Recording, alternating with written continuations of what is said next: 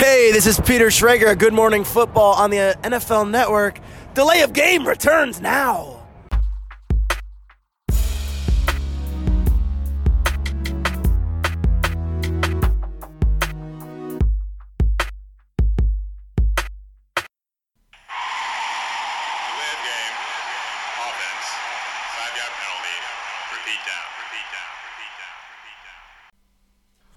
Da sind wir wieder mit Delay of Game, dem Football Podcast, Episode 75. Und wer die Grundschule auch abgeschlossen hat, so wie wir, der wird wissen, nur noch 25 bis zur großen 100. Die Planungen für die 100. Ausgabe haben quasi schon begonnen. Im Hintergrund die ersten Pläne liegen in der Schublade. Ja. Vielleicht eine Live-Sendung mit Publikum, man weiß es noch nicht. Nein, Wär schauen schön. wir mal. Wär schön. Ja, ja. Aber dazu müssen wir äh, mindestens äh, einen Raum haben, wo auch dann 250 bis 300 Leute natürlich reinpassen. Genau. Aber das ist ja nicht unmöglich. Ja. ja, und ihr hört es schon, äh, wenn ihr uns häufiger hört. ähm, Der Max ist da. Ja, hallo. Hallo Tobi. Hallo Max. Der Hi. Christian ist nicht da. Äh, schöne Grüße an die Sonja, die Geburtstag feiert. Ja, und alles deshalb Gute. Ähm, heute den Christian nicht freigegeben hat. Oder der Christian hat sich selber nicht freigegeben. Äh, Verständlich. für den Podcast und Ja. das ist aber völlig in Ordnung. Kriegen wir hin zu zweit. Das äh, ist ja auch nicht das erste Mal. Äh, schöne Grüße gehen auch nochmal an den Sascha, der in Las Vegas ist oder auf dem Rückweg. Grüße. Äh, kommt drauf an, weiß ich jetzt gar nicht, wann er zurückfliegt. Ähm, ja, Football. wir klären die Bierfrage. Ja. Bier! Bier. Ha, neulich habe ich es fast vergessen. So, jetzt. Äh, Vergessen wir ja. ja. Heute nicht.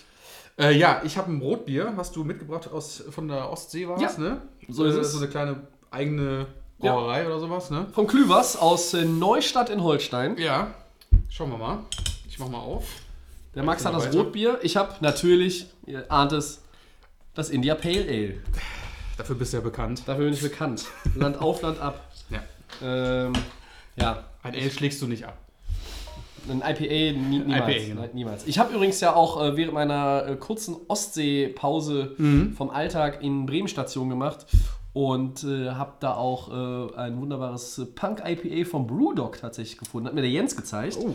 Äh, geile Kneipe in Bremen, äh, das Cool. Grace im Schnorrviertel. Da äh, kann man sich dann auch mal hier äh, mit einem Brewdog versorgen. Das ist ja bei mir auch immer ganz hoch im Kurs. Auf jeden Fall. Wer mich hört oder kennt, ähm, ne? So, jetzt habe Ja. ich eingeschüttet. Jetzt wir anstoßen. Prost. Ja, der Blockhinweis entfällt auch heute. Es gibt nichts Neues, aber sollte es die Zeit mal erlauben in den kommenden Wochen, dann wird auch unser Blog.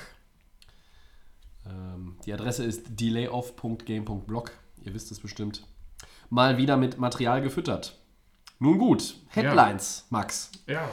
Äh, noch immer sind so ein paar prominente Free Agents zu haben. Zumindest zum Zeitpunkt äh, unserer Aufnahme, denn jetzt äh, ändert sich ja so ein bisschen die, äh, die Zeit wieder im NFL-Kalender. Wir erklären das gleich. Deshalb könnte es sein, wenn ihr es hört, dass der ein oder andere von denen, die wir jetzt mal aufzählen wollen, schon tatsächlich einen neuen Club oder endlich einen neuen Club gefunden hat. Äh, Meine Frage an dich: Finden äh, Running Back J.R.J., Outside Linebacker Nick Perry, Safety Eric Berry, Defensive End Ezekiel Ansah und Defensive Tackle Ndamokong Su denn noch neue Teams? Und äh, was glaubst du, wo passen diese Jungs gut rein? Also ich glaube, jedem fällt jetzt erstmal auf, dass es ein paar Namen sind, die nicht so unbekannt sind in der NFL-Welt. Ne? Äh, Gerade mal die, die, die Spiele Ajay, Eric Berry und Sue. Da hat mich, das wundert mich eh noch, dass der immer noch kein, irgendwie kein Team gefunden hat. Äh, hat er in Detroit gespielt, ich nehme jetzt mal ihn als Beispiel, äh, in Detroit gespielt, Miami und jetzt zuletzt bei den, bei den Rams. Den, den Rams, äh, dein Team. Ja. Und ja, ich bin auch noch so gespannt, ob da irgendwie noch was kommt. Also klar, wir sind jetzt nach dem Draft, ne? Es kann jetzt alles passieren, du hast das schon angekündigt. Äh, nach der Zeit äh, können jetzt diese Spieler vielleicht schon wieder irgendein Team haben. Es war jetzt ein bisschen ruhig in den letzten Tagen nach dem Draft. Ne? Also es war, es passierte nicht wahnsinnig viel, äh, aber es könnte sich nochmal ändern. Gut, aber wir hatten ja auch die Zeit, wo jetzt die ganzen Trades ja auch vorher stattgefunden haben, vor dem Draft. Ne? Ja. Wir hatten ja auch, äh, hatten wir auch, glaube ich, kurz auch ein paar Spieler davon erwähnt. Wo kommen die unter? Das ist, glaube ich, schon ein paar Wochen her. Äh, paar sind, wie gesagt, nicht irgendwo untergekommen. Äh, Sue ist für mich ein Kandidat eigentlich von denen, der mir so am meisten zusagt. Mhm. Äh, klar, der hat eine gewisse Spielweise, zu aggressiv, aber der hat sich auch deutlich gebessert und äh, ist Ja. eigentlich immer, denke ich mal, für jedes Team eigentlich eine gute Verstärkung. Wir hatten ja aufgeschrieben, wo er reinpassen könnte. Die Colts, die haben ja nicht so viel gemacht.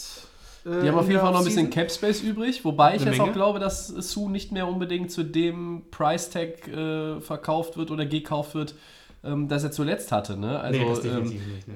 es gab auch mal so ein bisschen die Gerüchte, dass die Rams warten. Äh, er kann den Free Agent Market testen und ihn dann für 2, 3, 4 Millionen weniger als im vergangenen Jahr nochmal zu einem Einjahresvertrag ähm, signen. Aber ich weiß nicht genau, ob es wirklich die Rams dann sind. Also Colts halte ich auch äh, durchaus für möglich. Die könnten noch so ein bisschen Veteran-Help in der Defense einfach gebrauchen. Äh, jemand, der ähm, trotz seiner manchmal etwas umstrittenen Spielweise, aber das hat sich gebessert, du hast es angesprochen, ja auch eine Führungsfigur sein kann. Und ähm, das ist aber auch wieder so ein, so ein Ding. Die Colts haben sich ja auch um viele große Free Agent-Namen nicht bemüht, weil sie diese Locker-Room-Culture, die sie etabliert haben, Du hast es ja gesagt. Nicht- ähm, nicht gefährden setzen, wollen. Genau, die setzen auf ihre eigenen Ja. Leute. Das Ja. hat ja super funktioniert. und die haben auch und- bei, bei den Free Agents ihre eigenen Leute quasi Genau. nochmal wieder unter Vertrag genommen. Ja, ne? ja. das äh, ist aber ist halt ein- eine Möglichkeit, da nochmal irgendwie zuzugreifen, Ja. so einen Spieler nochmal abzugrasen. Was mit, was mit Seahawks? Ja, ist auch ein möglicher Kandidat, ne? Die haben ja da auch irgendwie immer so ein paar Lücken. Ah, sie- da würde er auch gut reinpassen. Irgendwie Sue bei den Seahawks.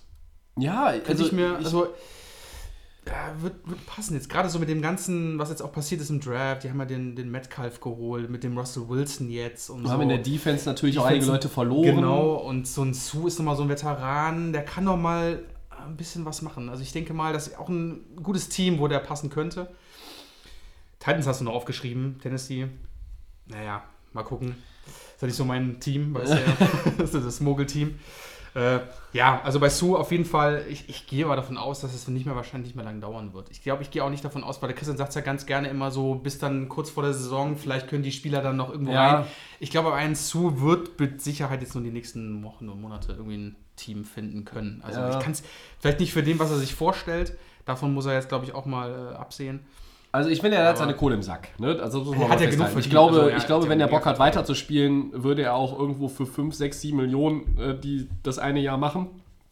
Äh, das kann alles schnell überholt sein jetzt natürlich, wenn ihr Ja. den Podcast Mittwoch oder Donnerstag hört. Also äh, Dienstag, 22 Uhr deutscher Zeit, ist quasi diese, diese Frist, die abläuft. Ich erkläre es vielleicht nochmal. Ich, ich hoffe, ich erkläre es richtig. Es ist nämlich nicht ganz so einfach. Wenn man es lesen, ist immer leicht. Erklären ist dann immer was anderes manchmal.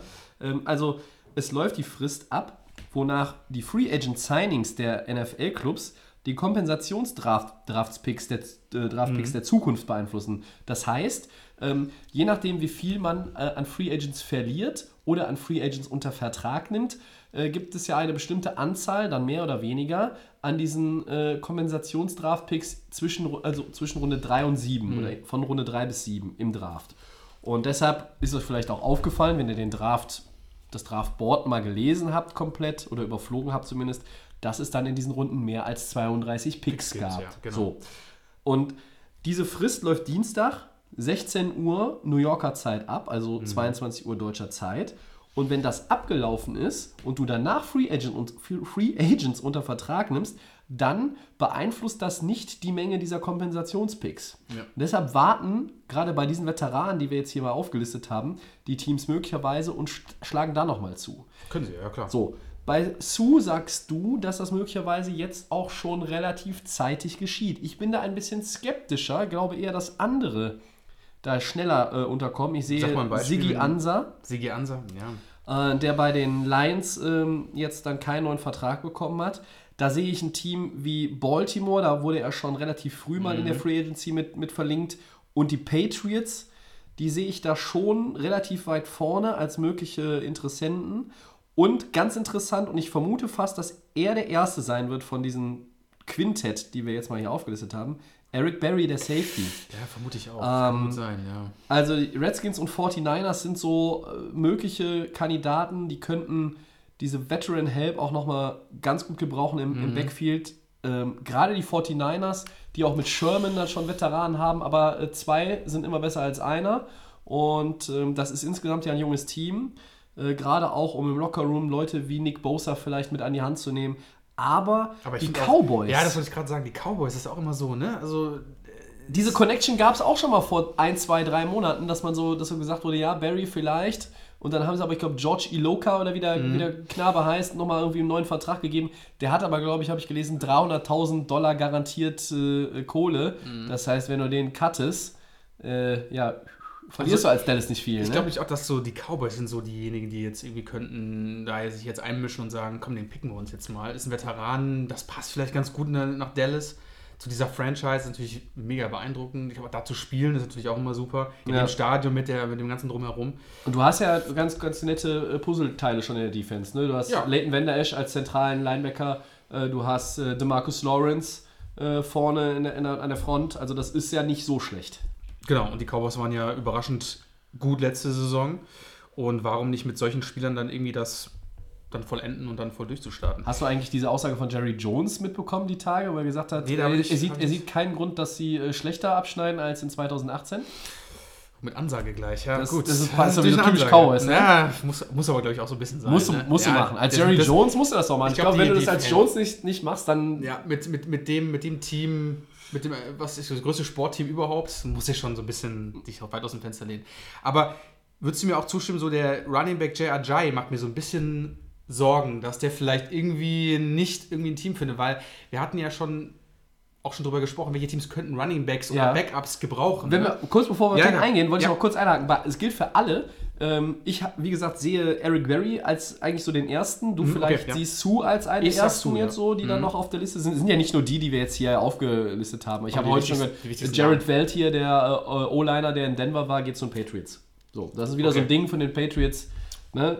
Die machen ihre Deals und denken sich was dabei und das ist auch irgendwie immer mit Hand und Fuß. Aber ich glaube, ähm, dass es bei dem einen oder anderen tatsächlich noch ein bisschen dauern könnte, wenn sich nämlich Leute verletzen im Trainingscamp oder in der Preseason und dass man da relativ lange warten muss.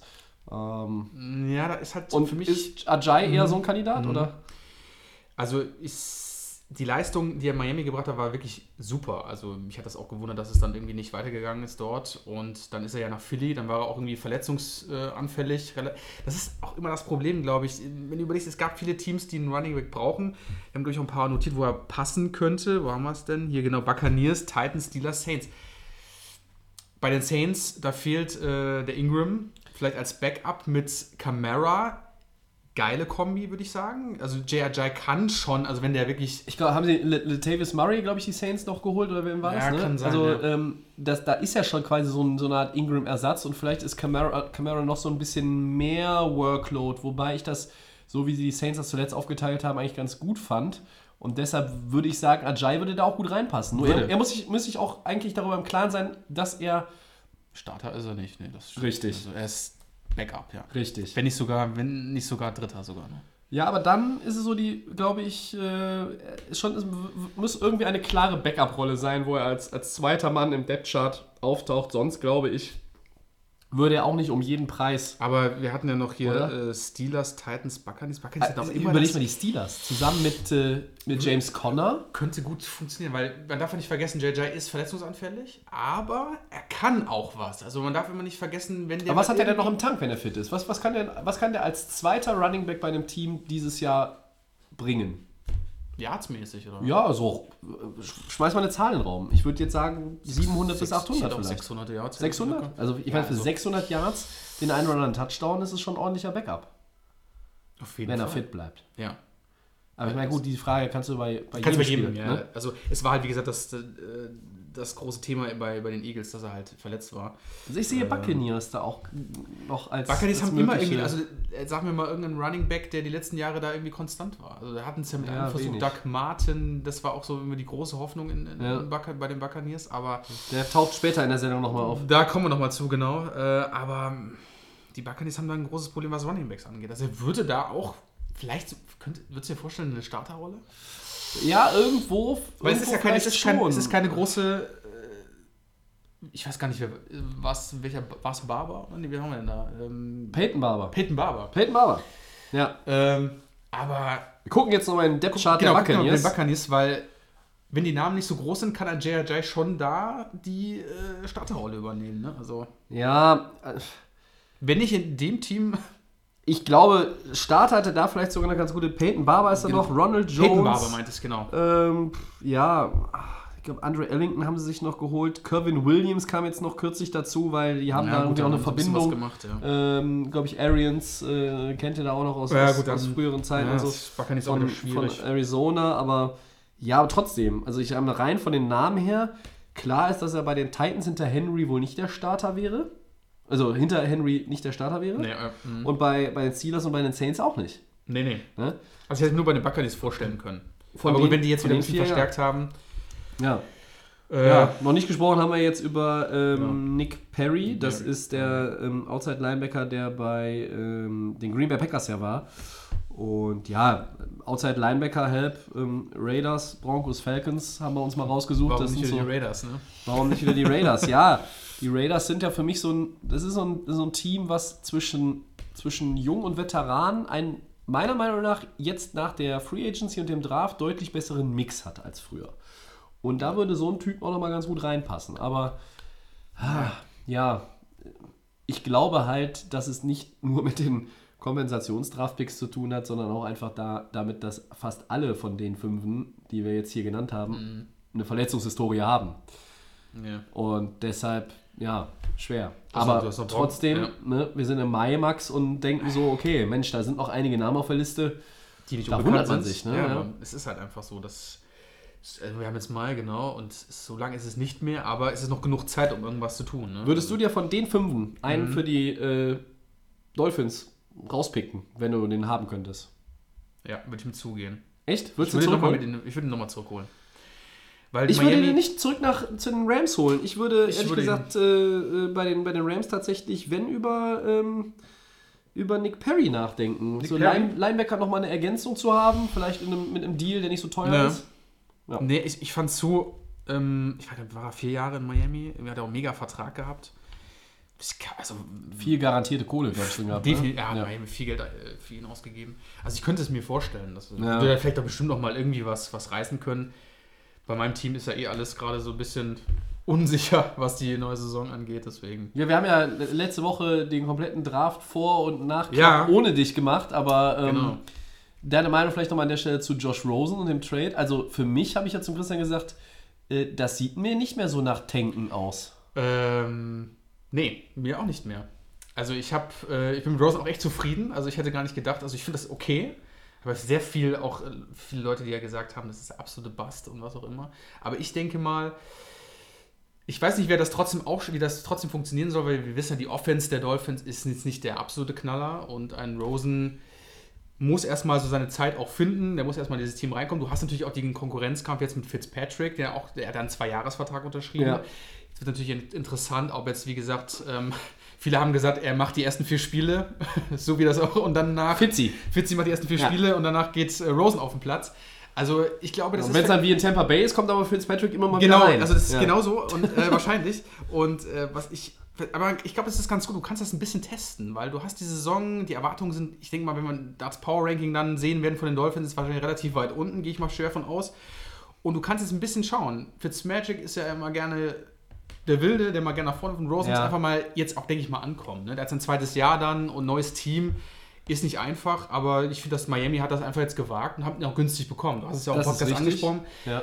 Sie können sich den angucken oder vielleicht dann sagen, wir spielen die Saison scheiße und muss ich fahr- muss das Lob an Christian jetzt weitergeben, ne? Ja. weil es war Christian, der gesagt Okay. hat, der Preis war günstig. Genau, und dann ähm, kannst du vielleicht 2020 denn nochmal irgendwas tun, weil wir sehen ja, äh, Quarterbacks werden Ha- einfach mal haben- gezogen. ne? Haben nicht mehr unbedingt immer die äh, lange Halbwertszeit. Genau, man hat es ja bei ähm, Arizona gesehen. ja. Da hat man sich für Murray entschieden und äh, ja. Aber ich glaube, dieser, dieser Move war auch gut und sie können eigentlich nur gewinnen in der Saison. Sie können nur überraschen, sie können positiv überraschen, weil trotzdem erwartet jetzt keiner unbedingt Nein. Wunderdinge von ihnen.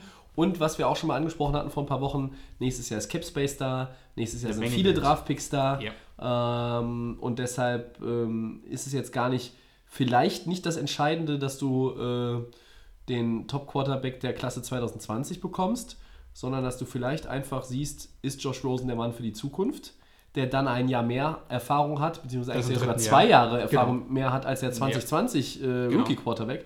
Und dann, weiß ich nicht, bei den Free Agents und auch bei den Draft-Picks nächstes Jahr richtig gut einfach stoppst und, und dann äh, wieder angreifen kannst. Also ich denke, die Kombination aus dem Veteranen Fitzpatrick und dem jungen Ja. Rosen, das, ist, das sind zwei unterschiedliche Welten. Der eine wilde, der andere noch recht zurückhaltende junge Mann. Und mit dem Team, und das ist eine Saison einfach, um alle kennenzulernen und einfach zu schauen, ob das wirklich was ist. Und wenn nicht, kannst du 2020 mit sehr viel Geld, vielleicht mit einem hohen Pick, alles verändern. Ne? Das wäre ja auch mal wichtig. Nach dieser ganzen Dan Marino-Ära ist ja seitdem auch nichts mehr gelaufen. Ne? Das ist ja Zumindest nichts kontinuierliches. nichts kontinuierlich. Ja. Ja genau. Ja, ähm, dann haben Ja. wir die Dolphins an der Stelle nochmal. Aber wenn ihr, ihr könnt es ja nicht sehen, aber wenn der Max über die Dolphins spricht, heute äh, ist ein bisschen mehr Feuer in den Augen drin als noch vor dem Draft und vor dem Rosen-Deal. Ähm, so- Ich finde find ja auch mega gut, dass, dass wir da den Ja. Rosen genommen haben und keinen Pick, keinen Quarterback gepickt haben in Ja. der ersten Runde, Ja. wo ich gedacht habe, okay, die Dolphins vermasseln das jetzt und nehmen jetzt wirklich aus Ja. Angst oder was auch immer, aus Unüberlegtheit, Ding, und sondern haben einfach gewartet und haben ein paar jetzt einen Pick abgegeben oder zwei haben sie abgegeben für Rosen und fertig. Und äh, aber euer First-Round-Pick hat ja im Grunde genommen die geilste Aktion des gesamten draft Auf jeden Fall. Äh, Schulterbump hat den Godell mal gezeigt, ähm, Ja. bisschen mit Ich Körperkontakt. bin immer noch beeindruckt vom Commissioner, dass er das wunderbar gestanden hat. Und, Sollte äh, er aber. Er, ist ja nicht so, er steht ja nicht immer so gut da, deswegen war das, glaube ich, ganz geil. Es war, Ja. war, war ein positiver Moment für Roger Goodell. Ich finde es auch super, der junge Mann ist jetzt ready, auch mit so einem Einsatz, dann kann er auch die Saison dann starten. Christian Wilkins. Christian Wilkins, mega. Vielleicht ein Außenseiterkandidat für den Defensive Rookie of the Year. Vielleicht. Vielleicht. Dazu später mehr. so. Äh, Ja. ja. Machen wir weiter. Oder haben wir noch was? Nee, Wir ich glaube zu den fünfen, also, ne? Genau. Ja, dann mache ich mal das nächste, die nächste Headline. Äh, die Franchises entscheiden über die Fifth-Year-Option der Rookies von 2016. Oh ja. Die Raiders ziehen die Option bei Carl Joseph, also bei Safety Carl Joseph nicht. Und die Bills verzichten bei Defensive End Shaq Lawson ebenfalls. Was bedeutet das mit, äh, was bedeutet das und kommt das überraschend, Tobi? Ähm, Das sind ja jetzt nicht die einzigen, wir haben jetzt nur mal. ja, es sind, sind vielleicht die prominentesten der Rookie-Klasse von 2016, wo die 50-Option nicht gezogen wurde. Zur Erklärung nochmal kurz. Ähm, der Rookie-Vertrag läuft in der Regel dann fünf Jahre. Du kannst, äh, vier Jahre sind erstmal safe und du kannst als Verein dieses fünfte Jahr als, als Klausel hast du eine Option. Entweder du sagst, du, ne, du picking up the clause, dann hast du den Spieler quasi auch für das fünfte Jahr unter Vertrag. Ja. Äh, das ist dann safe. Oder du sagst, die äh, Klausel ziehen wir nicht. Dann ist er nach vier Jahren Free Agent. Grundsätzlich ist natürlich die Möglichkeit, auch wenn du dich jetzt mit diesen Leuten nicht einigst oder beziehungsweise nicht sagst, wir nehmen die 50 Option wahr, kannst du dich mit denen ja immer noch auch einigen auf einen neuen Vertrag oder was auch immer. Genau. Ich glaube aber, du stimmst mir zu, äh, das wirkt ja trotzdem erstmal so, dass die, äh, dass man dann sagt, okay, wenn sie den Market testen wollen als Free Agent, dann bitteschön, here we go. Es, genau, es sieht nicht so aus, als würden sie jetzt unbedingt Ja. im Team bleiben, also die Teams, die haben, weiter haben wollen, sondern schaut einfach, wie, was der Markt hergibt. Für mich sind das halt zwei, zwei äh, äh, Namen, die sind, ähm, ja, die gehören jetzt nicht zur Elite der 2016er Klasse, aber die sind jetzt auch nicht spät in der ersten Runde gegangen. Und das ist, ein, das ist dann mal so ein bisschen interessant, wie, wie die Teams das auch angehen. Ich zum Beispiel finde Shaq Lawson eigentlich einen grundsoliden äh, Defensive End.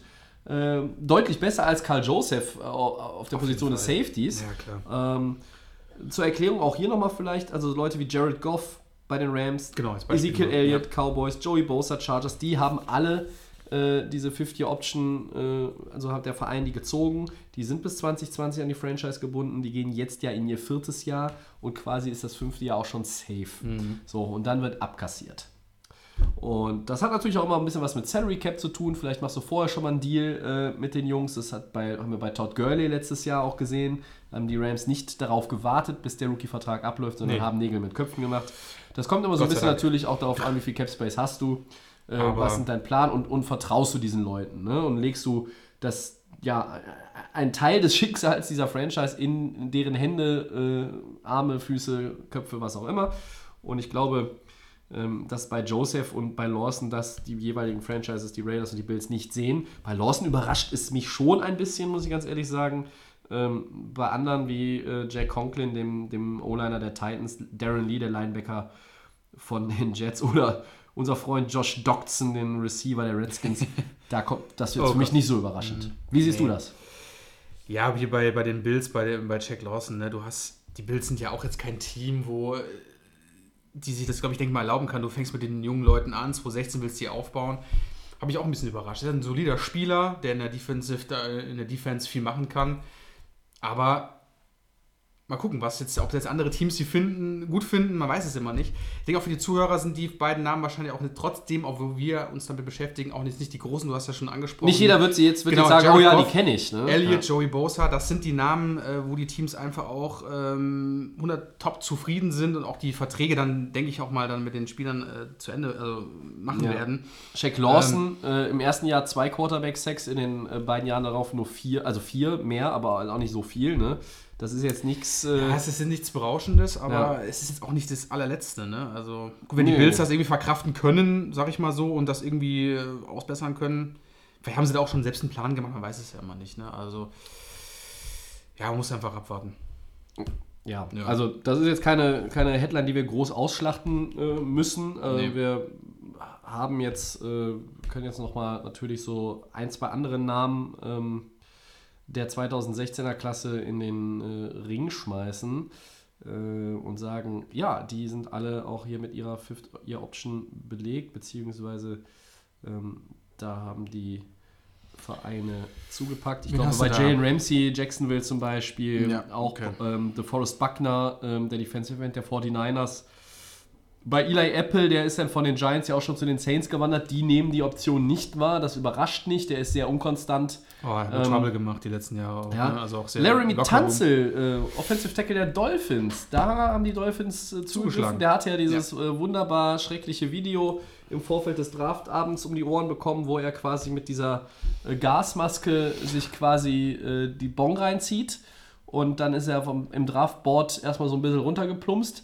Aber der Mann äh, Ist spielt okay. eigentlich gut. Also an ihm hat es nicht gelegen, dass Nein. Ryan Tannehill nichts gerissen Nein, hat. der Left Tackle war okay, Ja. ist okay. Also ich denke mal, da hat Miami auf jeden Fall alles richtig gemacht, den sich zu safen. Ja. Ähm, mal, egal was da mal in der, in der, in der Vergangenheit war. Mhm. Die Zukunft hat es ja gezeigt. Er ist ein Spieler, ähm, die Dolphins vertrauen ihm. Und die haben es jetzt einfach safe gemacht und äh, richtig so. ja. Also, Will Fuller, der Receiver von Will Houston, den können wir vielleicht auch nochmal äh, nennen. Da hat Houston auch die Option gezogen. ist Ähm, aber auch, also Will Fuller, muss ich ganz ehrlich sagen. Ja, und ich meine, gut, also da- keine Überraschung ist es natürlich bei so Leuten wie Goff, Elliott, Bosa. Ähm, ich glaube, bei Philly hat es bei Wentz ja auch schon äh, äh, dingfest gemacht. Ne? Ja, das ist alles. Ähm, und das sind so die, die wichtigsten Namen, ja klar. ja, aber das vielleicht auch nochmal so am, am Rand. Ihr merkt, vielleicht sind es nicht die knaller Headlines momentan, aber so ist das in der Offseason. Und äh, da könnt ihr noch was dazulernen, falls Genau. ihr euch noch nicht so lange mit der NFL beschäftigt und die ähm, dies schon länger machen oder tatsächlich jeden deutschen Football-Podcast hören oder fast jeden. Solche Leute gibt es ja auch, wie wir inzwischen gelernt haben. Mhm. Ja, die haben zumindest ein bisschen den Überblick vielleicht nochmal Es gibt, bekommen. immer, es gibt ja doch, doch immer irgendetwas, deswegen. sind wir Also, da, drüber, ne? dass wir nichts zu sagen haben in der Offseason, das kommt eigentlich nicht vor. Nee, das wird auch in der Nee. Zukunft nicht. Außer wir passieren. machen mal Sommerpause. Die kommt. ja, die kommt mal, ja. Ja, aber das verraten wir jetzt noch nicht, weil das, das müssen, wir, müssen wir kurzfristig ankündigen, damit nicht alle sagen, oh nein, nur noch so und so viele Ausgaben. Erstmal sind wir alle noch da. Ja, Also, wir sind alle noch sind alle noch da. Ja, ja, ja. Ja. Ja. Und, und letztlich hängt es ja an meinem Urlaub. Irgendwie. Ne? Also der Christian geht, glaube ich, bald auch mal in den Urlaub, aber ähm, Stimmt, äh, da bist ja der Host. sind wir da. Ja, ja. Ja, Ich bin auch hier der Technikverwalter. Gut, egal. Tobias macht äh, alles. Was, was, nein, das stimmt nicht. Das, sonst wäre es hier eine, eine One-Man-Show und die würde sich keiner anhören. Ja, äh, ja machen wir Oh weiter. ja, Saisonstart in der GFL, da hattest du ja mal kurz angesprochen, die starten ja auch wieder durch. Mhm. Schwäbischer Unicorns, ich glaube, das ist überhaupt der Name in der GFL. Äh, Ja. Frankfurt Universe starten im Süden erfolgreich in die Spielzeit. Mhm. Dresden Monarchs besiegen im Norden die Düsseldorfer Panther. Oh, das war auch ein richtiger.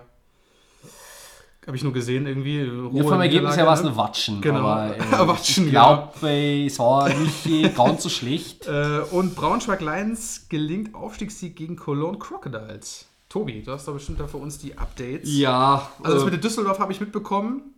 Das war schon äh, eine Klatsche da in Dresden. Also ich habe jetzt auch nicht wirklich viel an, an bewegten Bildern äh, geguckt, muss ich ganz ehrlich sagen. Dafür fehlt momentan ein bisschen die Zeit. Ähm, Schwäbisch Hall hat ja sogar schon zwei Siege. Ne? Also die hatten eine Woche vorher die Saison eröffnet im Süden, 52-9 gegen äh, Marburg gewonnen, Unglaublich. 24-0 gegen Ingolstadt, gegen die Dukes. Und ähm, ja, da merkst du natürlich direkt schon wieder im Süden äh, musst du an denen vorbeikommen. Und ich vermute mal stark, auch wenn wir dieses Jahr leider keine ähm, sehr große oder überhaupt Vorschau auf die GFL machen konnten. Schwäbisch Hall Unicorns Ist, glaube ich, ist einfach- für mich ja. der absolute Top-Favorit. Das werden die meisten ähnlich sehen im Süden. Frankfurt Universe, da hat es ja letztes Jahr diese Finanzprobleme gegeben. Die haben jetzt erstmal gegen Allgäu Comets 20-0 gewonnen. Ähm, ich finde halt immer am ersten Spieltag zu 0 zu gewinnen. Ähm, das ist ein Statement. Ja, von den. Weil du hast, also ich meine, 20 Punkte ist auch erstmal solide. Das ist jetzt nicht die 52, die Schwäbisch Hall zum Auftakt aufgelegt hat, aber ähm, du hast keine Punkte zugelassen. Ne? Auch, auch die Unicorns im zweiten Spiel nicht. Ähm, und das zeigt einfach auch, äh, deine Defense ist da. Ähm, da ist schon relativ viel eingespielt. Bei den Panthern, die sind jetzt als Aufsteiger wieder zurück. Die haben eigentlich bis so im zweiten Quarter gut mitgehalten. Haben auf, glaube ich, 13, 21 dann nochmal verkürzt. Und dann ging es halt so ein bisschen dahin und hatten dann in der zweiten Halbzeit auch aus äh, vierte Versuche ausgespielt. Hat, das hat nicht funktioniert. Ähm, aber natürlich muss man sagen, die Dresden Monarchs sind ein Team, das seit Jahren in den Playoffs Stammgast ist in der, in der GFL. Ist halt bekannt in der GFL. Ne? Und das wie ist eine Hausnummer, Ja, ja. also 49-13 für die, für die Monarchs ist schon. Ja, und der Top-Favorit, äh, der vermeintliche im, im Norden, ist dann vielleicht ja auch, ähm, Dresden gehört für mich auch dazu, aber Braunschweig Lions natürlich 23-6 gegen die Cologne Crocodiles gewonnen. Also man sieht von den Favorite Teams, also von den bekanntesten, die am stärksten sind, sieht man einfach, das sind klare Siege. Ja, das ist, glaube ich, so das Fazit ohne- der ersten, Genau. ersten Spiele in der GFL. Die Favoriten sind solide bis gut reingekommen in die Saison. Ja, ich würde sagen, sehr gut sogar. Oder sehr das, gut, Das sind ja. ja, äh, wenn man die Ergebnisse sieht, das sind ja richtige Hausnummern. Also fassbar. Ja, wir haben das letztes Jahr ja auch immer wieder erzählt. Wir werden die GFL immer mit einem Auge natürlich beobachten, hin und wieder auch mal so ein bisschen Zwischenstand geben. Ähm, die, die wahren Football-Freaks sind äh, da, glaube ich, sowieso immer schon vor dem Hören des Podcasts, Podcasts von uns informiert, was am Wochenende zuvor gewesen ist. Ja. Ja, wir können ja jetzt einen Tipp abgeben, äh, aber wenn ich jetzt sage, das Endspiel heißt Braunschweig gegen Schwäbisch Hall, dann fangen alle an zu gehen. ja, könnte passieren. Ja. Gut. Ja, dann äh, mehr Headlines haben wir dann heute auch gar nicht. Äh, Nee, wenn wir Mittwoch aufgenommen hätten, hätten wir vielleicht noch einen Damakong Su bei seinem neuen Team. Rückkehr nach Miami, ne, was auch immer.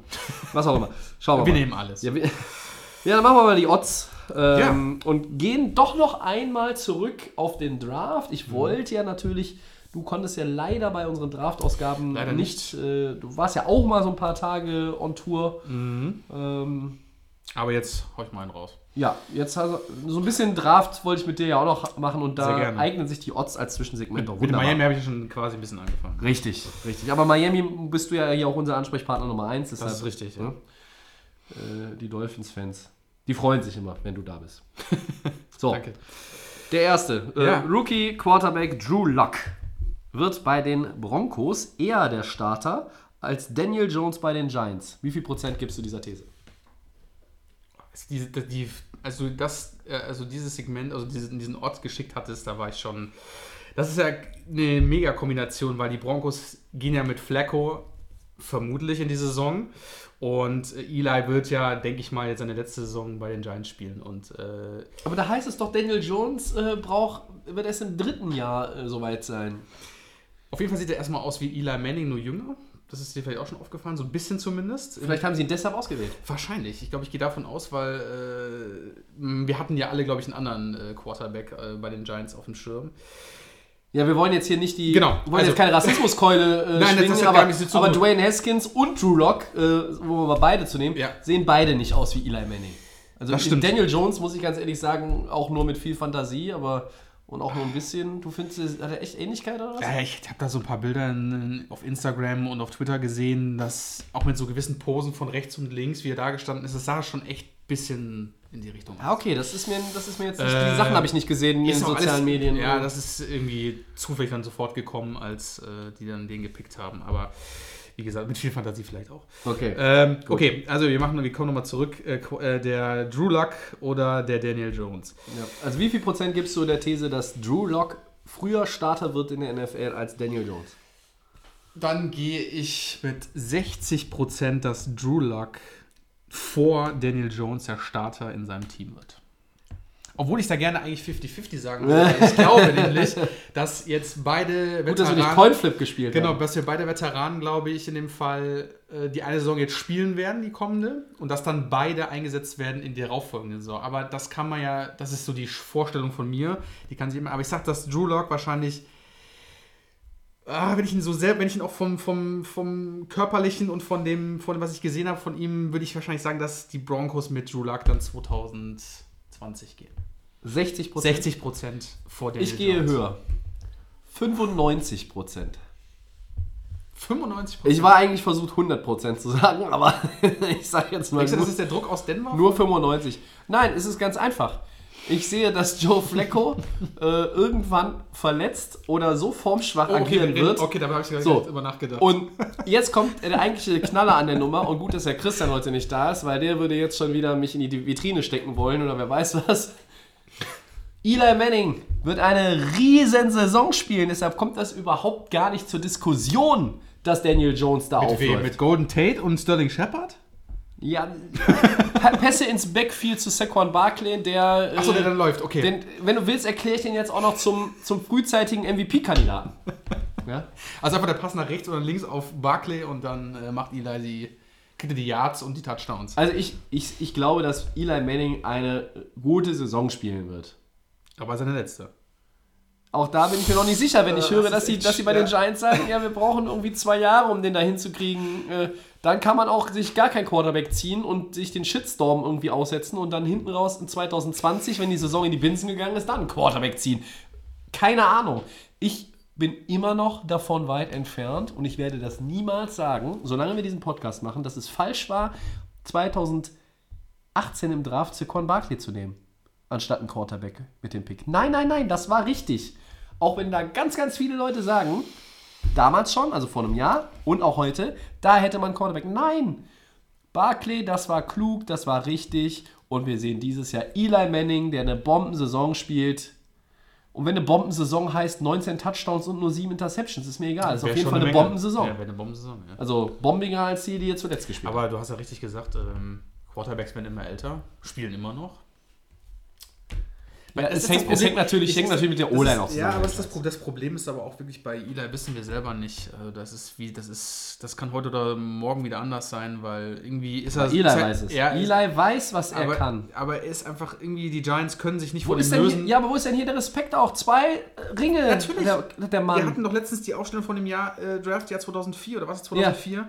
Da habe ich ja auch gesagt, Eli Ja. Manning ist der erfolgreichste von den allen. Also zwei Super Bowls, ich glaube Super Bowl MVP, wenn ich mich nicht sogar noch täusche. Ja. Das ist auch gerne Christians Sprichwort, immer Super Bowl MVP. äh, Und wenn ist es Eli, ja. Und ich glaube, die Giants hoffen sich, glaube ich, immer noch so ein bisschen äh, aus diesen, aus diesen Glanzzeiten. Vielleicht hast du auch recht. Vielleicht wird das eine Bombensaison. Beckham ist weg und er spielt, was weiß ich, aber.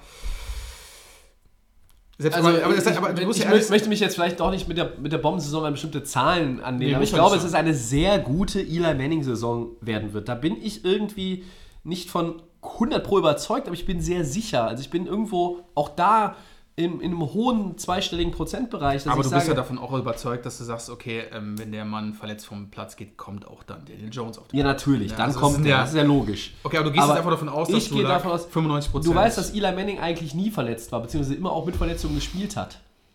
Er hatte diesen, diesen Monster-Streak von so und so viel Sta- Starts in Folge und dann hat der Kollege McAdoo, dieses Riesenrindvieh, ihm diesen, diesen Streak Der- quasi kaputt gemacht. Der Glasgegelte. Ja, genau, wo dann So, die Morddrohung hat mit- ein ja. Spiel auf die Bank gesetzt. Das hat ja einen riesen Shitstorm auch damals Boah. gegeben. So, und ich glaube, ähm, dass vielleicht Flecko da einfach auch War anfälliger nicht, ist. War da nicht Geno Smith dann? Ich weiß es gar Um nicht. Gottes Willen. Ja. Und im Zweifel war noch irgendein McCown da. Ähm, ja, So.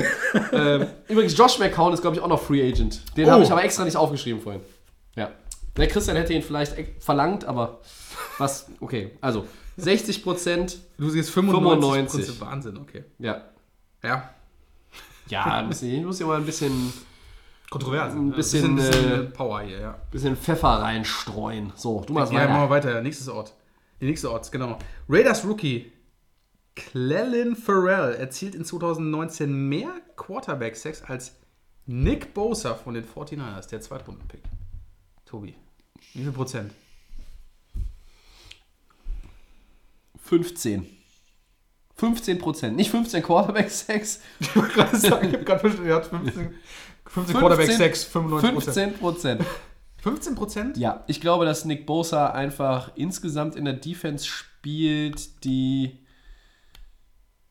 die mehr für Aufsehen sorgen wird als die der Raiders. Also ich weiß nicht, so ganz plump erklärt. Ähm, Das sind beides hohe Picks. Farrell die 4 hat viele Leute überrascht. Wir Ja. haben es ja auch erzählt im Podcast. Der war so 10 bis 20 vielleicht angesiedelt bei den meisten in den Mock-Drafts. Ähm, in unserem auch.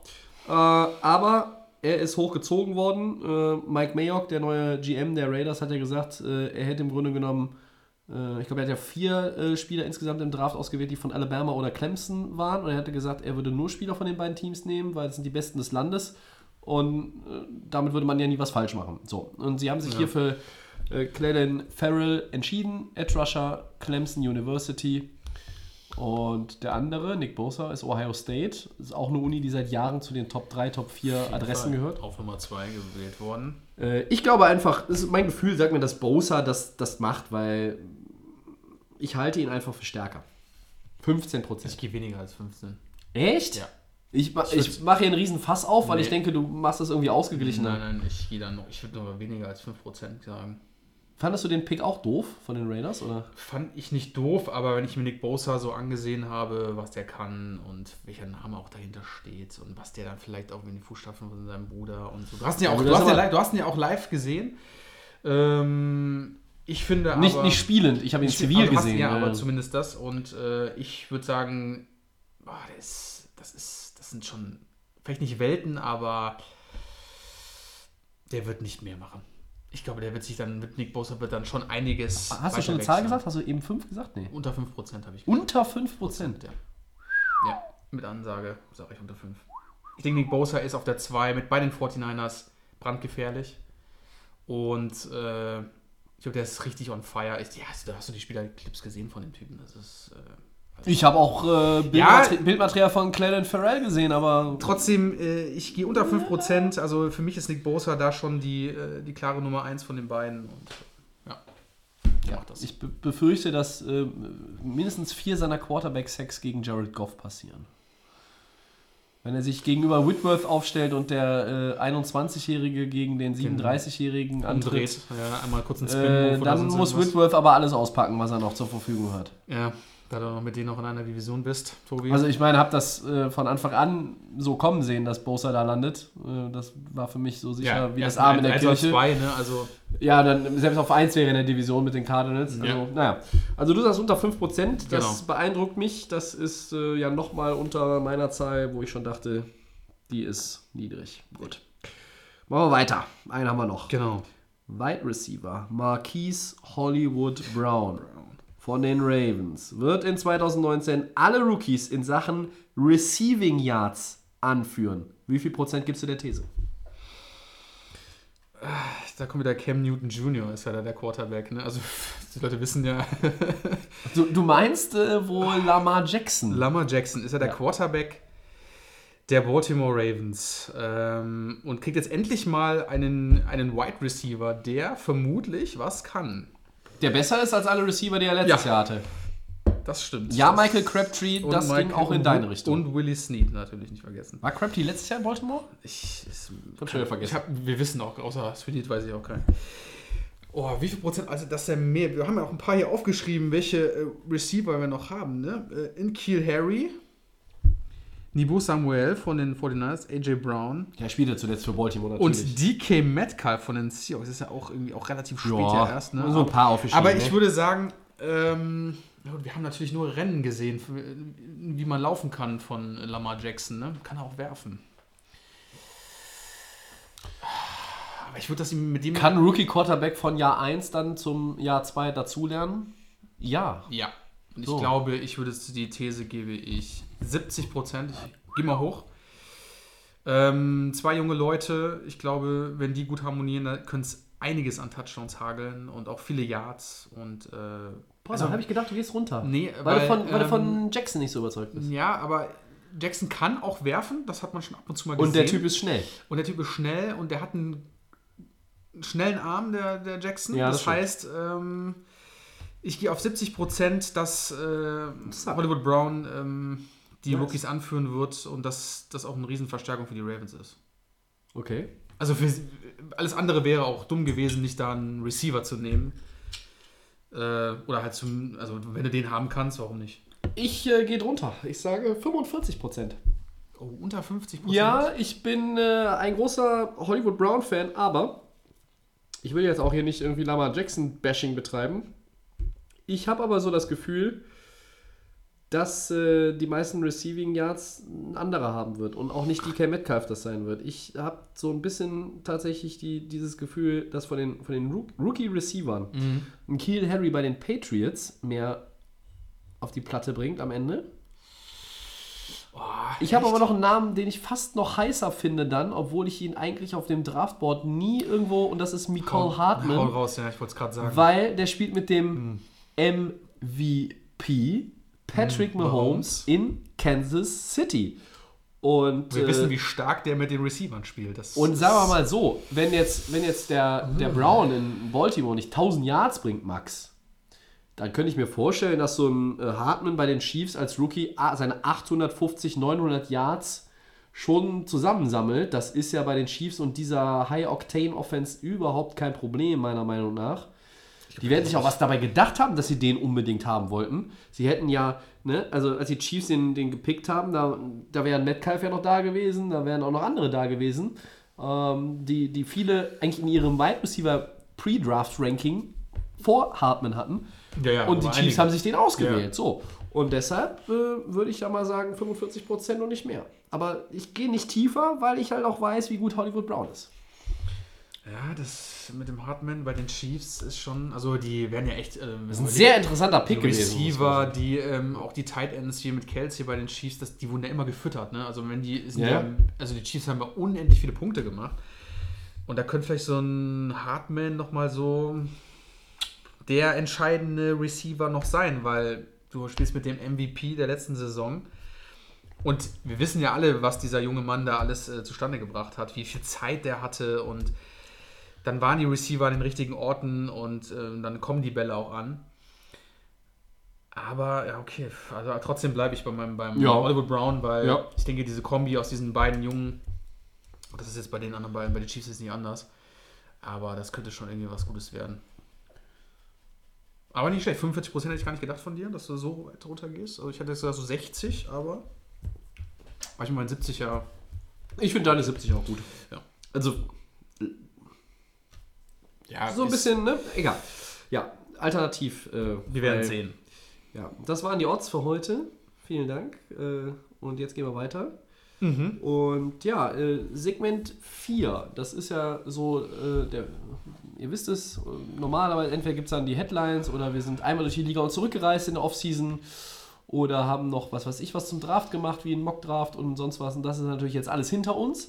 Und ja, es ist ein bisschen die saure Gurkenzeit, aber wir wollen trotzdem natürlich euch, äh, abgesehen von der irgendwann kommenden Sommerpause, auch etwas bieten in der Offseason. Und ähm, was bietet sich vielleicht dazu auch besser an als NFL 100? Die NFL wird 100 Jahre alt und wir zelebrieren die 100. Saison der National Football League, indem wir in den nächsten Wochen äh, quasi die Top 100 der Liga-Historie von Delay of Game ausgewählt euch näher bringen, aufzählen. Im Grunde ist es nur eine Aufzählung. Wir sagen ein bisschen was zu den Spielern. Wir wollen das eigentlich auch so ein bisschen dann im Blog einbauen in den kommenden Wochen, dass man da auch nochmal eine Übersicht hat, wo wir nochmal alle auflisten. Wir machen jetzt kein Ranking von 100 zu 1 hoch. Das Einfach wäre Spieler, die. das wäre dann auch einfach in der Vorbereitung für uns, das sei zur Erklärung gesagt, etwas schwierig. Ähm, wir wollen das so ein bisschen aufteilen. Ähm, da sind äh, auch ganz viele aktive Spieler sicherlich dabei, die wir, die wir noch benennen. Aber um den Start einmal zu haben, Teil 1, das sind 10 Leg Legenden längst vergangener Tage, so haben wir es mal genannt. Ähm, und natürlich, da sind viele Quarterbacks drin. Und ähm, ja, wer ein bisschen Football-Historie auch einmal äh, schon äh, studiert hat, beziehungsweise irgendwas gelesen hat, äh, sei es nun im Internet oder in irgendwelchen Büchern, der wird den einen oder anderen Namen, vielleicht sogar alle, genau. tatsächlich kennen. Und die, die sich mit der Liga-Historie nicht so auskennen, die äh, ja, können sich entspannt zurücklehnen, macht euch noch ein Bierchen oder ein Weißwein auf, Äh, holt euch ein paar Snacks. Auf jeden Fall den äh, Werbespot, wer ihn noch nicht gesehen hat, von NFL. Gutes Stichwort. Für den 100 Jahre NFL, Ja. der war ja mega. Ja. Ähm, wer es noch nicht gesehen hat, bitte nachholen. Aber nach dem Podcast erst. Ja. äh, Ja. äh, Nicht jetzt der ausmachen. Ist, äh, der ist auf jeden Fall sehr sehenswert. Der ist sehr sehenswert. Ja. Ja, ja, Ja. NFL 100. Und ähm, wir fangen einfach mal an. Genau. Ähm, Quarterback nehmen wir mal. ja, Max, fang, fang du ruhig Ja. mal. Du darfst das eröffnen, ganz feierlich. Ich mach das Wir mal. müssen jetzt eigentlich noch so ein, so ein äh, Trommelwirbel oder so ein Jingle einspielen. Haben wir jetzt nicht, ist auch egal. Ja, wir fangen mal mit dem Quarterback aus äh, von den äh, Green Bay Packers an. Green Bay Packers natürlich ein Team, jahrelang Traditionsverein. Äh, du warst schon vor Ort. Gewaltiges Stadion, äh, ganz alt äh, in Green Bay ist einfach Packers sind Packers. Und da gab es einen Quarterback oder lange Zeit, äh, Bart Starr, Ja. ähm, der 15 Jahre aktiv war in diesem Team. Ähm, der quasi die Führungsrolle bei den Packers übernommen hat, hat auch Super Bowl gewonnen. Eins und zwei, richtig, ne? Richtig. Waren wir noch fünf Titel? Was haben wir Die, noch? die drei Titel waren ja äh, vor der äh, Super Bowl-Ära, die ersten drei. Und dann, als ähm, Genau. der Super Bowl eingeführt wurde, als das Endspiel ähm, zwischen den Conferences, dann äh, hat er Super Bowl 1 und 2 mit den Packers gewonnen. Der Trainer natürlich Vince Lombardi, nachdem heute die Trophäe, längst die Trophäe benannt ist. Ganz äh, bekannt, später ja. war Bart Starr auch nochmal Trainer in Green Bay. genau. Ähm, und, Hat er ähm, nochmal alles gegeben. wir haben uns den natürlich auch zu bewusst als ersten rausgesucht, weil er der erste Super Super Bowl. Bowl Quarterback war. Genau. Ja. Ähm, Ja. ja. Mach du doch mal weiter. Ja, wir haben jetzt äh, tatsächlich, das können wir schon mal vorwegnehmen, fünf Quarterbacks äh, und, und unseren ersten Teil hier mit den Legenden. Ich glaube, wir werden relativ viele Quarterbacks in den nächsten Wochen in diesem Segment auch noch ver verarzten. Ja, das ist einfach eine der wichtigsten Positionen. Natürlich, ne? Da natürlich, kommt man nicht drum natürlich. Das hat auch immer Charisma, Flair und, und immer Verantwortung. Ja. Äh, ihr kennt das. Johnny Unitas haben wir uns auch ähm, rausgesucht. Ähm, Baltimore Colts und San Diego Chargers, wobei er den Großteil seiner Karriere natürlich, in Baltimore gespielt hat. Ja, Baltimore Colts, da werden jetzt einige sagen, hä? Die heißen doch Indianapolis Colts oder Baltimore Ravens. Ha, Aber die Colts, die wir mittlerweile in Indianapolis kennen, die haben angefangen in Baltimore. Ähm, und genau, Johnny Teams. Unitas hat Super Bowl 5 gewonnen. Ähm, da gibt es eine nette Anekdote, kann man im Internet überall nachlesen.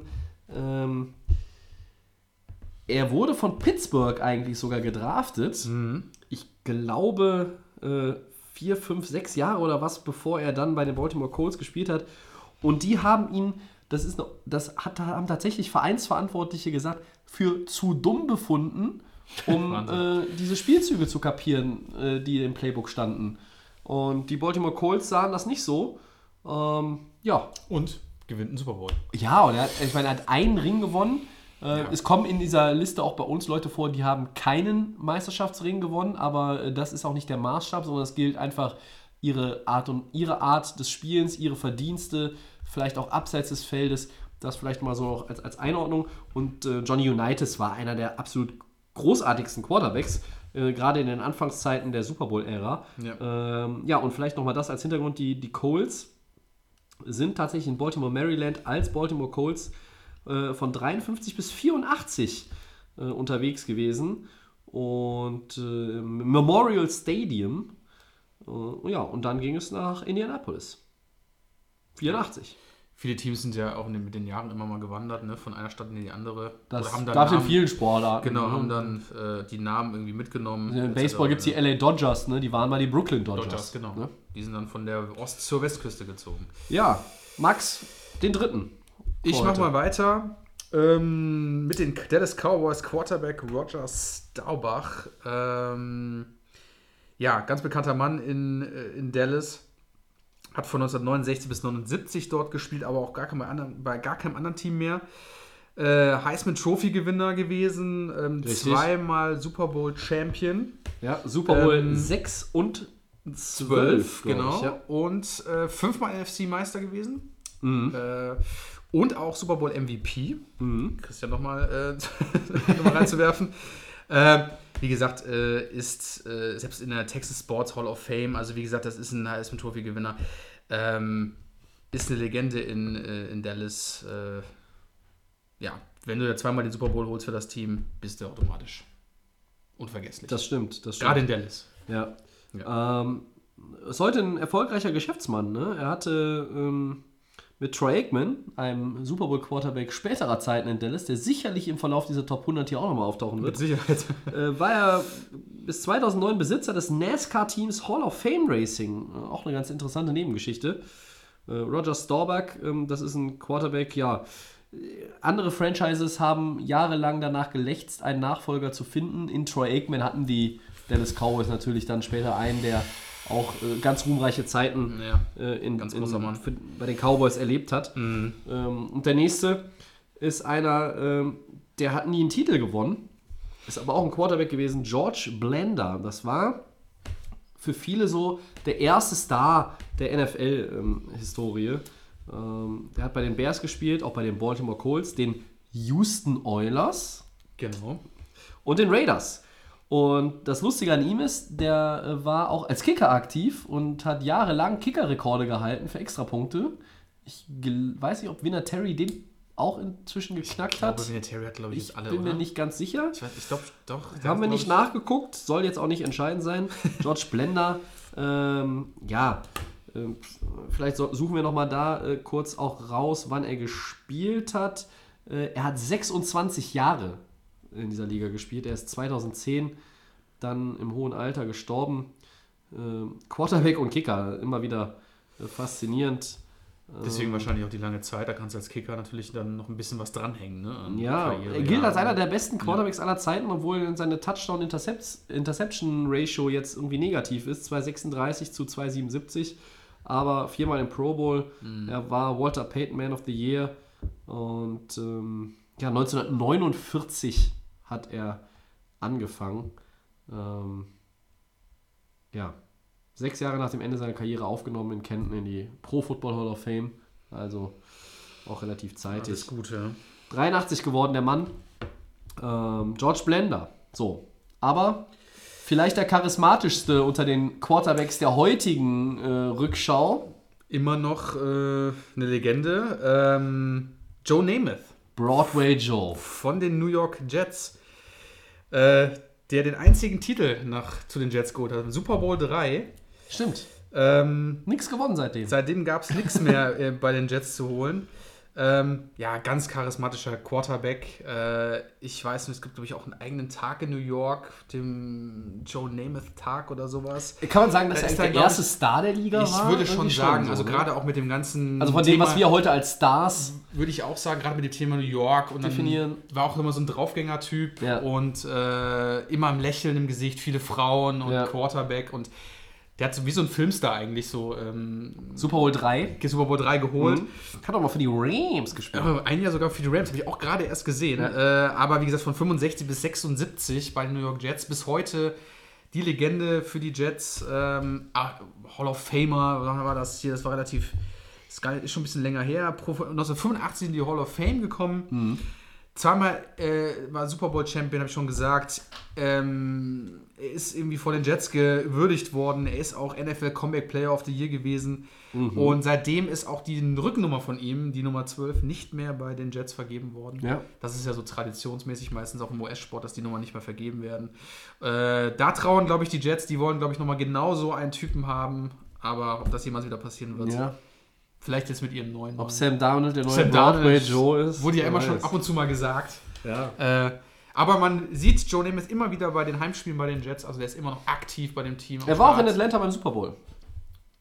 Auch im Publikum Sehr gut. gesessen. Ja. Ähm, Er ist der NFL immer noch sehr verbunden. Äh, es gibt Fall. halt andere äh, Stars, die äh, aus den 50ern, 60ern, 70ern, die auch noch am Leben sind, die sich aber wirklich auch inzwischen so weit zurückgezogen haben, dass sie da gar nicht mehr irgendwie auftauchen. Aber ähm, auch bei der Präsentation der Lombardi Trophy, als sie nach vorne gebracht wurde zum Podium bei den Patriots, War er.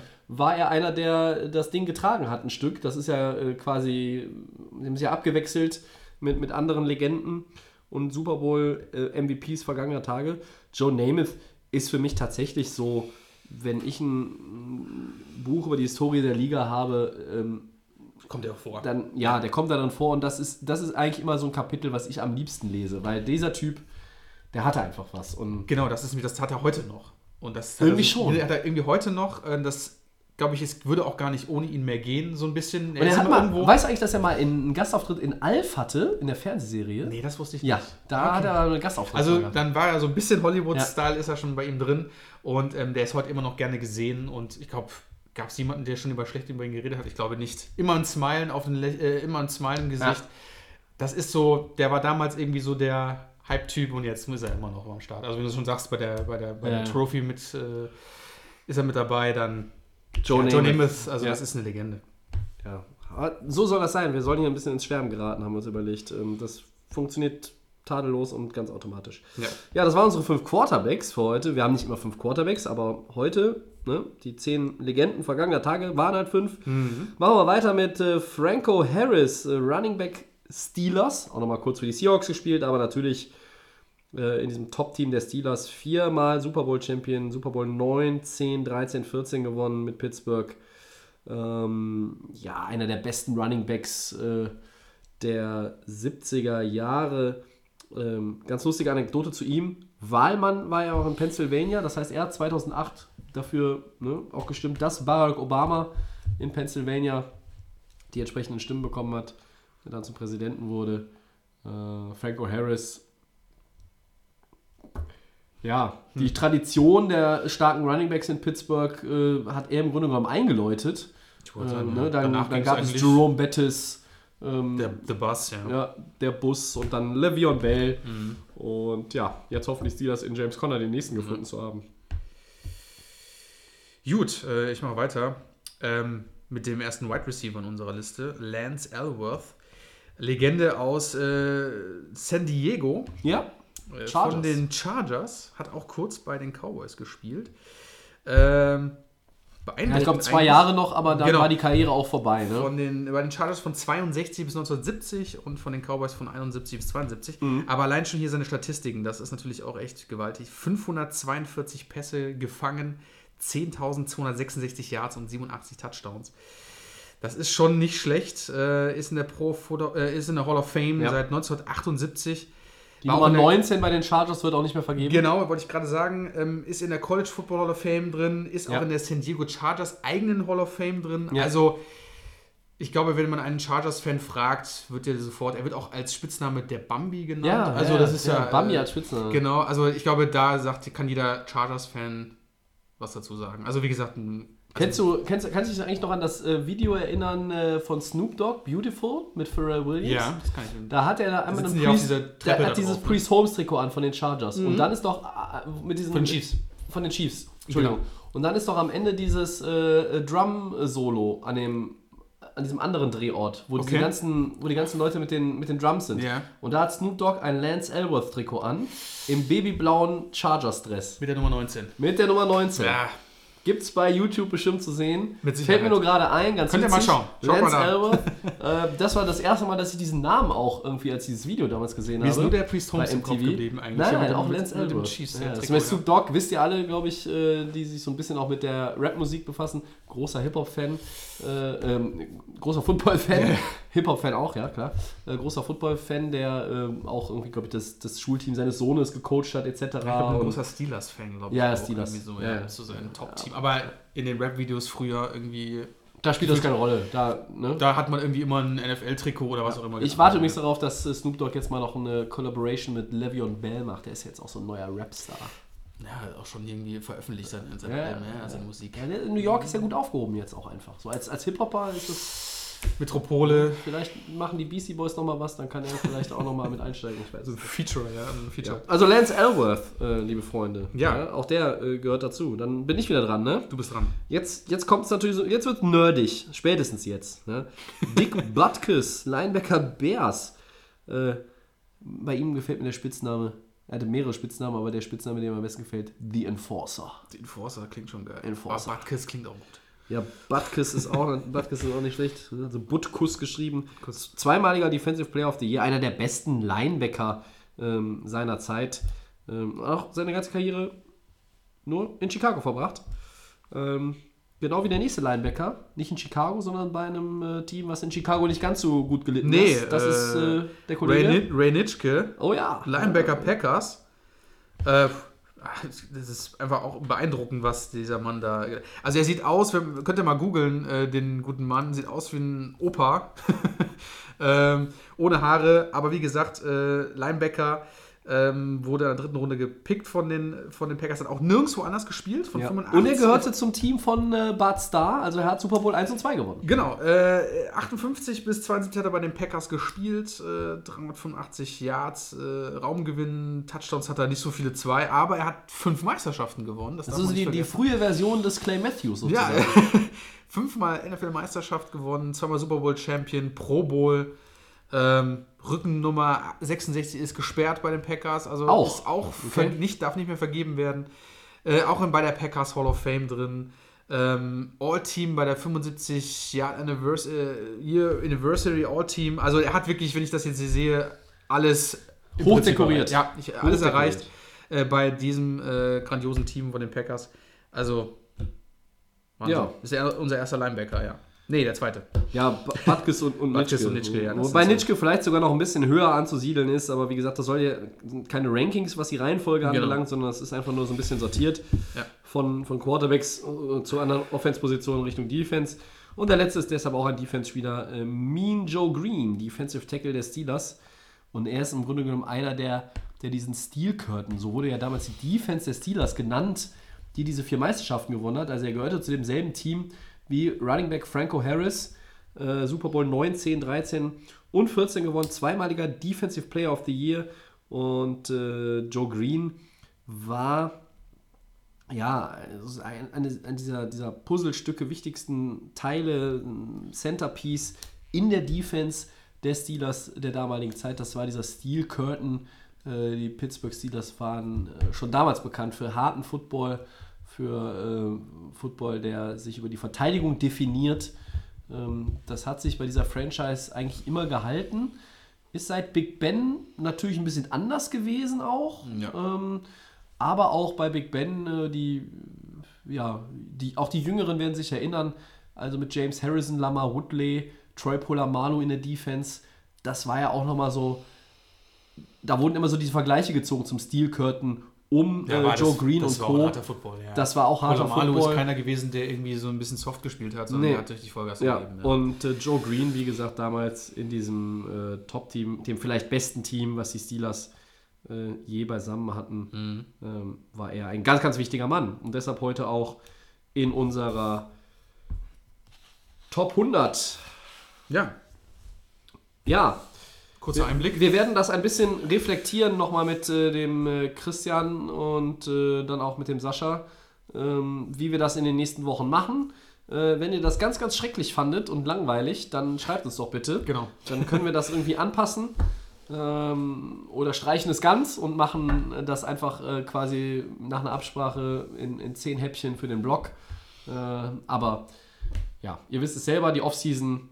Äh, wir wollen jetzt auch nicht irgendwie nur 30 oder 40 Minuten Podcast aufnehmen, auch wenn einige sagen, dann würden wir eher hören als die ganze Zeit, das ist uns zu lang. Aber wer meint, eine Stunde oder eine Stunde zehn wäre zu lang, ihr könnt euch das ja auch aufteilen. Stimmt. So. Und bei der Stunde 10 sind wir schon fast. Und deshalb, Max, Downs. Downs. Fang Ah. mal an. Sehr gut, ich fange an. Die Raiders bringen Running Back Doug Martin zurück und reagieren mit, äh, damit auf die Verletzung von Isaiah Crowell. Guter Move, Tobi. Doug Ja, Martin. alleine, weil er der Muscle Hamster Da ist. ist- Das ist ah. mein Lieblingsspitzname unter allen aktiven Spielern. Ja, Doug das ist ja noch Martin? besser als die Enforcer. Doug Martin hat in 2018 723 Rushing Yards und 4 Touchdowns erzielt. Du hast Josh Jacobs als Rookie. Äh, Du hast noch ein paar andere Optionen im Backfield. Um auf Crowells Verletzung zu reagieren, ist Doug Martin eine gute Wahl. Na, ich weiß nicht, ich bin kein Fan von ihm. Das war Keiner so- ist ein Fan von Doug Martin. Ja, aber trotzdem, ich glaube, ich, ja, vielleicht kann das was bringen, aber ich glaube, dass Doug Martin in der kommenden Saison überhaupt nicht auffallen wird, auch nicht, wenn er jetzt irgendwie 500 Yards oder zwei Touchdowns oder 5 oder 6 hat. Ähm, sollen die machen, die Raiders. Ja, okay. Mich haut es jetzt nicht um. okay. Ja. Zweites Down, Broncos Cornerback Chris Harris Jr. verlangt einen neuen Vertrag oder einen Trade. Eigentlich schon seit vor dem Draft. Aber ist noch nichts passiert. Äh, für, den Fall, für den Fall keiner Einigung mit Denver, wer könnte denn seine Dienste gut gebrauchen? Hm. Wer braucht denn noch einen Cornerback? Miami vielleicht mal wieder, oder? Oder die Raiders. Nein. Miami finde ich schon gut. Also der würde ja gut reinpassen. Vielleicht so ein bisschen für ein Rebuild. Ah, was mit den Seahawks? Ja, warum nicht? Cowboys? Auch möglich. Ah, ich glaube, das wird wahrscheinlich bei den Broncos bleiben. Aber so, ich würde sagen, so Seahawks, Cowboys hatten wir vorhin auch schon mal am Anfang des Podcasts für die anderen äh, Free Agents. Ah, könnt, ja, wird gut passen. Aber ich glaube, der kann sich wahrscheinlich auch mit den, mit den Broncos einigen da. Glaubst du? Ich glaube schon. Ja. Er hat relativ viel Ja. Ich glaube, dass die Broncos dann noch irgendwas zusammenbauen und der bleibt in, in, in Denver. Für den Fall, dass es nicht passiert, Würde ich werfe ich sagen- mal Cincinnati in den Raum. Okay, das stimmt. Die bräuchten auch alles. Das ist auch so ein Team wie bei mir. Äh, ich hau eins rein äh, mit den, ich, ich sag mal, die Cowboys. Okay, Die holen sich, die Cowboys, sind, die, die, die holen sich doch sowas. Ja. Drittes Down. Äh, die Colts sichern sich die Dienste von Running Back Spencer Ware äh, und ergänzen damit ihrem, ihr Backfield. Tobi, deine Meinung? Lame. Lame. Ja, 2017 hatte er mal eine gute Saison bei den Chiefs. Er hat 450 Total Yards gehabt, 2018, das ist ja schön und gut. Aber was wollen die mit dem denn? Marlon Mack, äh, Naheem Heinz, da läuft doch der Jordan Wilkins rum. Ähm, also, ich weiß nicht, Spencer Ware ist für mich ein Kandidat, der wird vor der Preseason schon wieder gecuttet. Ich finde es okay. Ich bin kein äh, Hater von Spencer Ware. Ich fand seine, die- seine Arbeit da in, in, in Kansas ganz gut. Ähm, ja, ob es jetzt für, für der dritte Backup, keine Ahnung. Der dritte Backup, dann ist er im Depth Chart die Nummer 4. Glückwunsch. Hauptsache Vertrag wahrscheinlich. Oder er wird wirklich gecuttet. Ich also, dass sie, dass sie, Mein dass Gott, mit diesen vier Leuten in die Saison gehen, halte ich für Wahnsinn. Also, na gut. Aber, Ja, ja, ich finde ihn aber nicht schlecht. Okay. Viertes und letztes Down. Der Draft liegt einige Tage hinter uns, Max. Wer sind denn deine frühen Favoriten auf den Rookie of the Year? Offensiv und defensiv. Let's go. Ich fange mal mit der Defensive an, weil ich habe ja den Mann vorhin auch so gehypt und ich bin hier. Oh komm, jetzt aber nicht Christian Wilkins. Nein. Okay. Ich gehe mit dem Den Mann. wollte ich nämlich sagen. Ich gehe mit Nick Bosa. Okay. Von der Nummer, die Nummer 2 49ers mit dem Team. Die kommen, glaube ich, auch die kommende Saison richtig stark zurück. Und äh, Nick Bosa habe ich ja relativ äh, gehypt vorhin und bin auch ein großer Fan von ihm. Und ich glaube, dass in der Defensive er sich den Titel holen wird. In der Offense ist es nicht Kyler Murray. Ich Aha. bin ja kein Kyler Murray-Fan. Sondern. Ähm, ich gehe da wirklich mit dem Mann Marquise Brown wow. weil äh, ich glaube, er passt gut, habe ich ja vorhin gesagt, er passt gut nach Baltimore. Wenn das wirklich so laufen sollte, wie ich mir das vorstelle, mit dem Quarterback, dann ähm, ist das ein ganz heißer Kandidat, ähm, um hier in der Offense äh, den Titel zu schnappen. Jetzt hau du einen raus, Tobi. Äh, mein Defensive MV, äh, Rookie MVP, äh, mein Defensive Rookie of the Year, Entschuldigung, ist Ed Oliver. Das wird Ed Oliver von den äh, Buffalo Bills. Es ist für mich irgendwie so, je länger ich darüber nachdenke, äh, ein, echter Glücksfall, dass er runtergefallen ist auf die 9. Ja, Äh, ich gucke gerade, ja, hast- ja. ähm, wir sagen es nicht nochmal. Oder um es mit den Worten von äh, Detective Mitch Preston zu sagen, bitte, nein, sagen Sie es nicht. Und ja, bei der Defense MVP, äh, Rookie of the Year, für mich immer MVP, schrecklich. Äh, fällt mir das auch schwer. Nick Bosa, klar, Quinn Williams, äh, Devin. White ist für mich auch ein heißer Kandidat in, in Tampa Bay, aber ich glaube, Ed Oliver könnte so mit seinen äh, äh, mit seinem Play insgesamt ist natürlich schwer, weil es ein Defensive Tackle ist und Bosa als Defensive End eher natürlich mit Quarterback-Sack Zahlen dann auch äh, beeindruckt. kannst, ja. Aber ich sage jetzt einfach mal Ed Oliver im, im Gesamtpaket. Ähm, ich finde den immer besser, je, je mehr ich über den lese und sehe und in der Offense. Also, Ich würde, schon- eigentlich, ich würde eigentlich schon erwarten, dass es Kyler Murray wird. Aber äh, ich hoffe ja einfach, dass er zweimal fett auf die Schnauze kriegt hoffe, gegen die Rams in der ersten- Division. Ich hoffe, dass der so gesackt wird, ey, dass das mal. Warum, mal- du findest ihn so schrecklich? Nein, ich habe eigentlich nicht gegen ihn, aber ich hoffe, dass einfach die Cardinals daraus lernen und äh, sich nicht da irgendwie draus so einen krassen Typen versprechen können. Aber naja. Aber nur mal kurz zur Defense, das war ganz gut gesagt, weil im Prinzip kannst du echt viele nehmen. Quinn Ja. Williams, Josh Allen, Ed Oliver. Das ist echt schwer in der Defense. In der Offense, okay, du hast gerade gesagt, äh, du würdest dir Kyler Murray wünschen. Wen sagst du dann zum Schluss? Josh Jacobs, Running Back Oakland Bei den Raiders. Raiders. Ja, weil ich glaube, dass er schon äh, viel mehr eingebunden wird in der Offense auch früh, als, als jetzt vielleicht noch die meisten denken. Deshalb sage ich einfach mal seinen Namen. Es, Ja. es, es, ist ja, es ist ja früh. Wir können das ja alles nochmal vor dem Saisonstart. Dann haben sich auch nochmal ein paar Dinge verschoben und verändert. Ähm, können wir das immer nochmal ändern. Ja, dann war's das für diese Woche. Sind wir durch. Wir hoffen, ihr hattet Spaß und fandet die Top 100 äh, einigermaßen annehmbar. Wenn das der Fall ist, gibt es nächste Woche mehr davon. Ähm, haltet die Ohren offen bei Facebook und bei Twitter at NFL. Dann werdet ihr nämlich mitbekommen, wann es die neue Ausgabe, dann Episode 76 demnach, geben wird. Ja, den kostenlosen Podcast findet ihr wie immer bei Soundcloud, bei iTunes und den Kollegen von. The Fan FM. Ich bedanke mich recht herzlich bei Max. Danke dir, Tobi.